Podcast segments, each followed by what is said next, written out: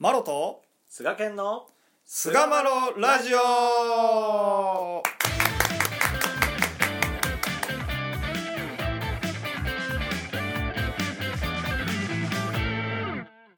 さあそれでは始まりました。第387回菅マロラジオ、はい。えー今回は「何でもないところは怖い」というあのテーマでお話をしていきたいと思います。どうぞよろしくお願いいたしおます。願いいたしますなんやそれという話で まあ幽霊の話をしようっていうわけじゃないんですけども、ね。何でもないところは怖いというね、まああのまあこれまあ結局今回もあのいつも通りですね信仰の話をするわけなんですけれども。一応ね。一応ね、うん。するわけなんですけれども、あの日本ってさうん。あのかなりやっぱこうなんていうのかなあのインフラが整ってる国なんよねやっぱり海外に行ったりすると。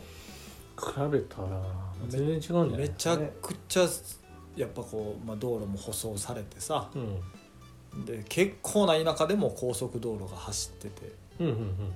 いうインフラってそっちの車のね。そうそうそうそう。なるほど。車とかその、はいはい。そういう意味でのこうやつが整ってる国やと思うんですようんうん。ね。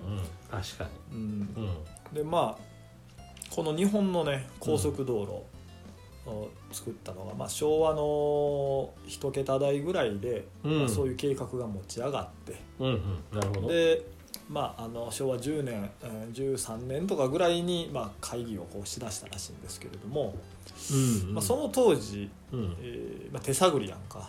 あのうん。高速道路を作るなんて言っても、まあ、やっぱりいろいろすでにある国のやつをこう参考にしたいということでうんうん。あのドイツの、ね、有名なアウトバーンという何キロ出してもいいっていうね。180キロとか平気で出してるっていうのね。っていう、まあ、すげえ高速道路があって、うんうん。まあ、そこを参考にしようということで参考にしたらしいんですけども、うんうん。まあ、そこでこう何を参考にするかって言ったらうん。やっぱこう車ですのでうん。事故がね起こりやすいどこなんだと。まあまあ一番怖いところですよね一番ねやっぱ気にしとかなあかんところでありましてですね、それがまあなんとこうあの何もないうん。平坦なうん。まっすぐずーっと何キロも続くようなまっすぐの直線、まあ、ここが最も事故が多かった なんか下深いよね。といや久深い本当に。うん。うん。で、まあ、そこを参考にしてねうん。日本の高速道路はどうも聞いたところによると2キロ以上うん平坦な直線道路がないと。おおでも考えてみたら確かにそうやねと。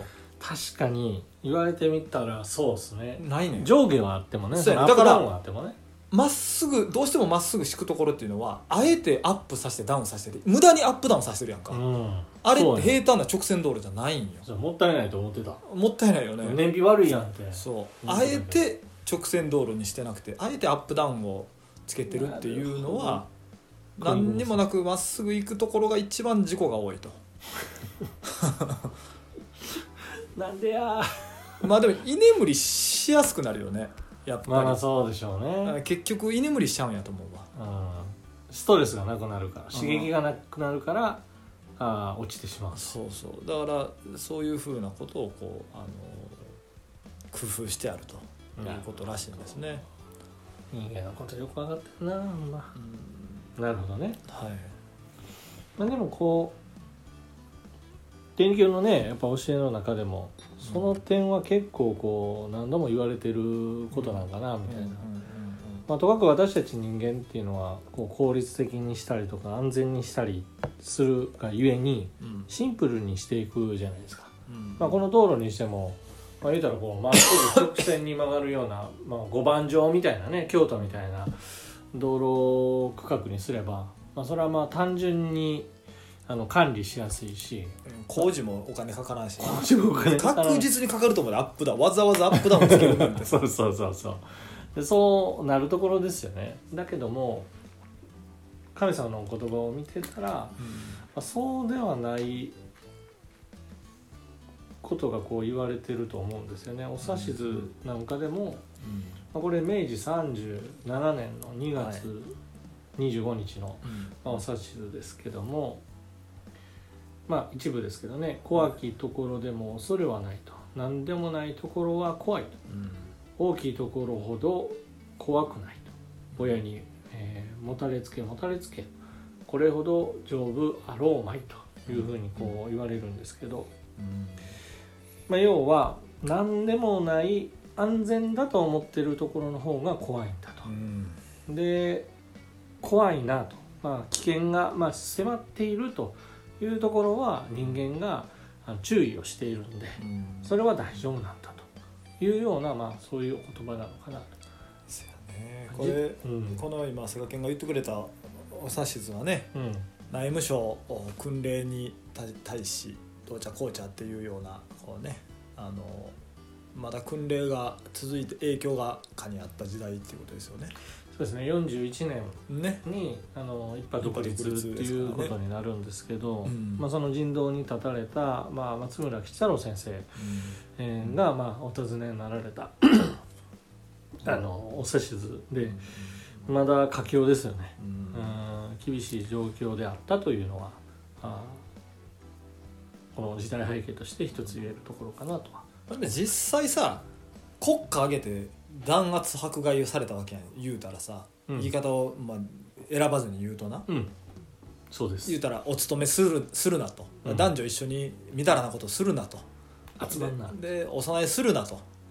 であの極産とかお助けとかするなと。っていう、まあ、天理教の肝になるようなうん。務めとお助けと尽くしとうん。全部禁じられたっていう、まあ、結構もうここを禁じたら天理教信よりやろみたいな感じやん言うたらさ、まあね。うん。そうそう。その中やからじゃあどうなったかってまあ、たかなり大変な中やったみたいですけどねやっぱり。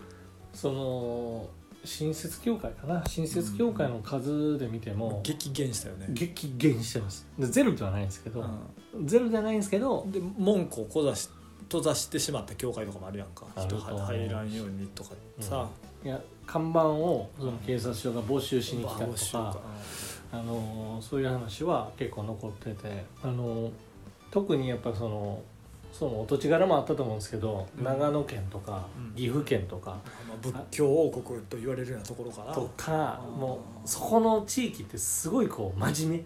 あ岐阜が。あなるほど。だからお上から言われたことやから。絶対絶対や。絶対嫌言うてもうビシビシやられたっていうのは聞いてるところですね、じゃあまあ天理教がじゃあ全部じゃあ潰れてしまったかって言ったらそうじゃなくてやっぱその時に内なる信仰を燃やして固い信仰信念が培われた土壌ができたっていうところもあるわけやんかいや実はそうなんですよね。ねえ。あの弾圧されればされるほど実は その宗教が伸びるっていうの不思議なもんですよね。不思議なもんなんですけどこれ古今東西あるあるよね。あの本まあ言ったらそうなんですよ。姿なんですよね。うん。でまさにその明治29年に、えー内務省訓令が出て、えーそこから、まあ、約12年。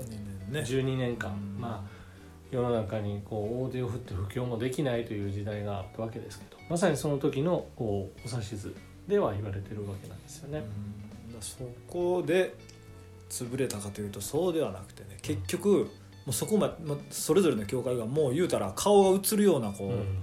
粥をすすりながらしのいだとかさ、いう話が残ってるわけやんか、でももうそこまで行った時に何を頼れるかって言ったらもうほんまに親神様以外いないっていう状態になったと思うよねね神様。神様にもう導いてもらうもう神様にすがって通るもうもたれきるしかないっていう、うん。まあ、それが結局はもうこれほど成敗あろうまいというところになったのかなっていう気がするんですよね。そうですね、うん。表門構えでは助けられんと。もう見た見た目のその正しさやったりとか、まあ、その高層さとかそういったものが自分たちの頼りではないんだと。うんやっぱりこの内なる信仰ですよね。うん。何を頼りにして信仰するのか。女神様親様というところ以外にあろうまいというところが、まあこの指図でこうお伝えられたところでうん。あると思いますし、あの大道はね通りよいと、うん。ああ大道は通りにくいと。うん。細道が通りうんやすいんだと言われるように、まあ私たちはとかくこう大きくなったり安定したりすると気が緩んでしまうという習性がやっぱあると思うんですよね。だからこそこう人間にはこの大なり小なりですけどこの節というものを見せていただいてあの大きな神様の御用をさせていただく上に聖人の道を歩ませていただいてるんじゃないかなと思うと、うん、私たちはとかくそういったことがねないようにないようにってこう神様に願いがちですけどもでもそれはやっぱりこの私たち自身が聖人させていただく上に見せていただいているところことなんでこの受け止め方っていうところの思案が今私たちに大切なんじゃないかなって特に思わせてもらいますね。うん、ねやっぱねこう神さんもねやっぱ楽々の道っていうのはなかなか受け取ってくれはらへんっていうところもあるんでね、うん、心を振り絞ってこう通るっていうところに値打ちがあるんやろうなと。うん、そうですね。危ないなと崖道やなとか、細道やなとか思いながらそこでやっぱ心がね集中して、あの間違いのないようにと思ってやっぱ通るっていうのも本当にこの道もそうでしょうね、うん、本当に。僕らもこうね何回もやってきましたけど、はい、あぐらをかくことなくないですよ本当に。やっていきたいですね。いや本当に。まあ菅健はまあ分からんけど俺はもう全然 その縦膝。まあ、難しい時っていうのは必ずね人生の中でそれは当然ありますけどね、はい。そこで神さんにこう持たれるところを固めてそうですね。あそこでこれほど丈夫あろうまいとこう連れて通ってもらえる道筋がまた見えてくるんじゃないかなと思いますね。うん、そうですね、はい、はい、ね怖きところでも恐れはないという言葉を信じてねむしろ大きくなった時ほどあれ？ちょっと気をつけなあかんのちゃうかなというふうに心してですね通らせていただくというところをお互いに心しながらですね、うん、えー、まあ、どんな中もこう通っていきたいなというところで、うん、えー、第387回「何でもないところは怖い」を終わりにいたしたいと思います。はいどうもありがとうございました。ありがとうございました。